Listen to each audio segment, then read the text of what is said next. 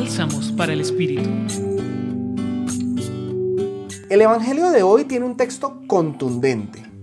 Dice, en aquel tiempo, Jesús se puso a reprender a las ciudades que habían visto sus numerosos milagros por no haberse arrepentido.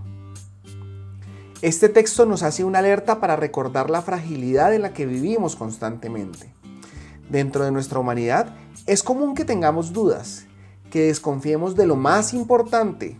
Algunos ejemplos de esto son cuando dudamos de la importancia de siempre actuar con bondad, dudamos de nuestra pareja, dudamos de nuestro trabajo, dudamos de nuestras capacidades, dudamos de las buenas acciones y hasta dudamos de la existencia de Dios.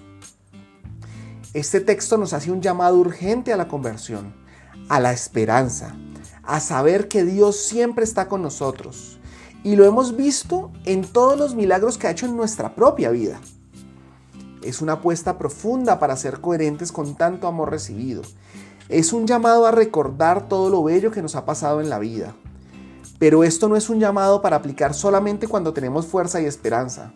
Es un llamado para aplicarlo en la vida, sobre todo cuando tenemos dudas. Hoy los acompañó David Trujillo del Centro Pastoral San Francisco Javier, Pontificia Universidad Javeriana.